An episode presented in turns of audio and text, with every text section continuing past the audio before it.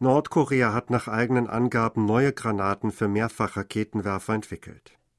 Die nordkoreanische Nachrichtenagentur KCNA berichtet am Montag, dass es der Akademie für Verteidigungswissenschaft gelungen sei, ferngelenkte Granaten für Mehrfachraketenwerfer und ein Kontroll- und Leitsystem hierfür neu zu entwickeln.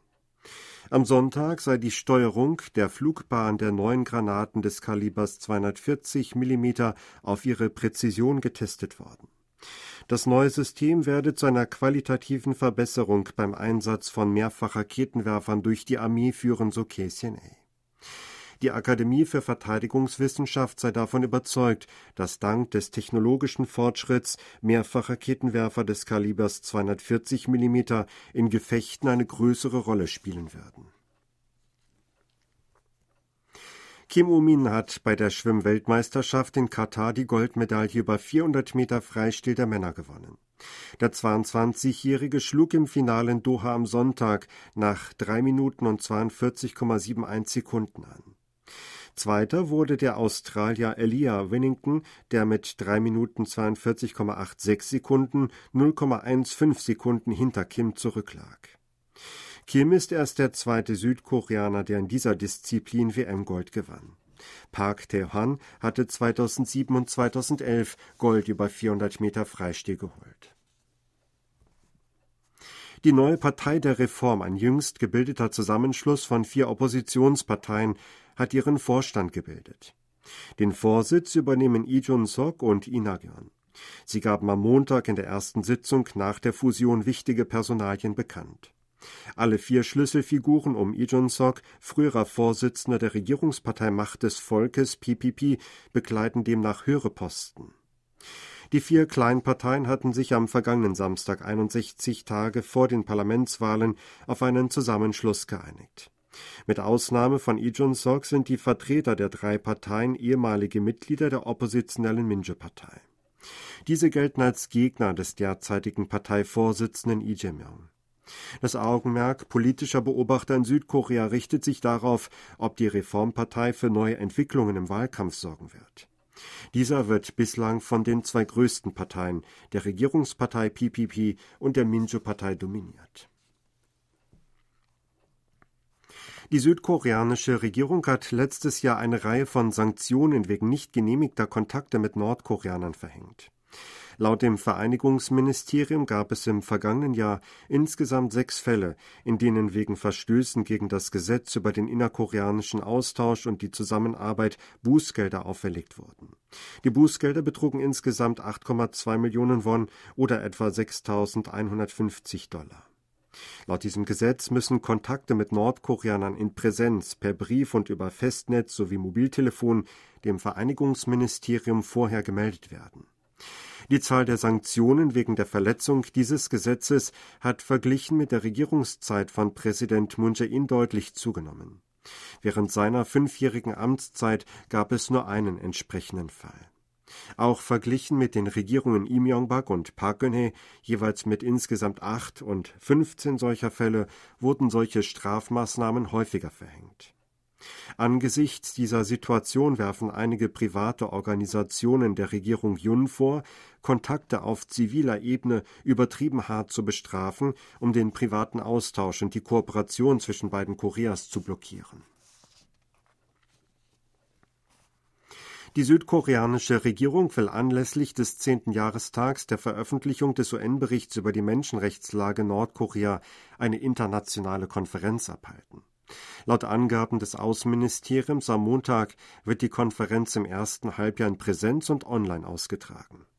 Seoul will Experten und Vertreter von Regierungen und internationalen Organisationen dazu einladen, um sie über die wahre Menschenrechtssituation in Nordkorea zu informieren. Auch soll nach Kooperationsmöglichkeiten für die Verbesserung der Menschenrechte in dem kommunistischen Land gesucht werden. Zur Klärung der nordkoreanischen Menschenrechtsfrage wurde März 2013 eine Untersuchungskommission COI der Vereinten Nationen eingerichtet. Die COI veröffentlicht am 17. Februar 2014 einen Bericht, in dem wichtige Themen und Empfehlungen zur Menschenrechtslage Nordkorea systematisch dargestellt wurden. Darin wurden verschiedene Menschenrechtsverstöße, darunter Folter, unmenschliche Behandlung, Vergewaltigungen, Zwangsarbeit und extralegale sowie willkürliche Inhaftierungen und Hinrichtungen genannt. Dem UN-Sicherheitsrat wurde dazu empfohlen, die Menschenrechtsverstöße Nordkorea vor den Internationalen Strafgerichtshof zu bringen. In Nordkorea wird der Geburtstag des verstorbenen Führers Kim Jong-il gefeiert. Schon vor dem 82. Geburtstag Kims am 16. Februar herrscht dort dank verschiedener Veranstaltungen Feststimmung. Wie die nordkoreanische Nachrichtenagentur KCNA Montag berichtete, fand am Sonntag im Großtheater Ost-Pyongyang die Eröffnungsfeier des zweiten Volkskunstfestivals statt. Es würden Künstler und Arbeiter von 40 ausgewählten Organisationen in Theatern und Sälen in Pyongyang auftreten, hieß es. Im Restaurant Pyongyang Myeonok hatte zuvor der zwölfte nationale Kochwettbewerb stattgefunden. Auch eine städtische Ausstellung für Industriekunst von Pyongyang wurde eröffnet. Letztes Jahr haben mehr als 5000 Russen in Südkorea einen Asylantrag gestellt. Wie aus einer Montag veröffentlichten Statistik des Justizministeriums hervorgeht, wurden im Jahr 2023 insgesamt 18.838 Asylanträge gestellt. Das entspricht einem Anstieg von rund 63 Prozent im Vorjahresvergleich. Unter den Antragstellern stellten russische Staatsangehörige mit 5.750 Fällen oder 30,5 Prozent die größte Gruppe. Die entsprechende Zahl hat sich verglichen mit 2022 verfünffacht. Damals hat es 1038 Anträge russischer Staatsbürger gegeben. Die letztjährige Zahl ist zudem fast so hoch wie die Gesamtzahl russischer Asylanträge in den 26 Jahren seit Beginn entsprechender Aufzeichnungen im Jahr 1994, die bei 5814 lag. In den meisten Fällen wurden politische Gründe angeführt, einschließlich der Verweigerung der Einberufung zum Wehrdienst. Dies war in 4580 Fällen der Grund. Demnach wird vermutet, dass der sich in die Länge ziehende Krieg gegen die Ukraine und die Besorgnis über eine zusätzliche Mobilmachung zur deutlichen Zunahme der Zahl der Asylanträge von Russen führten.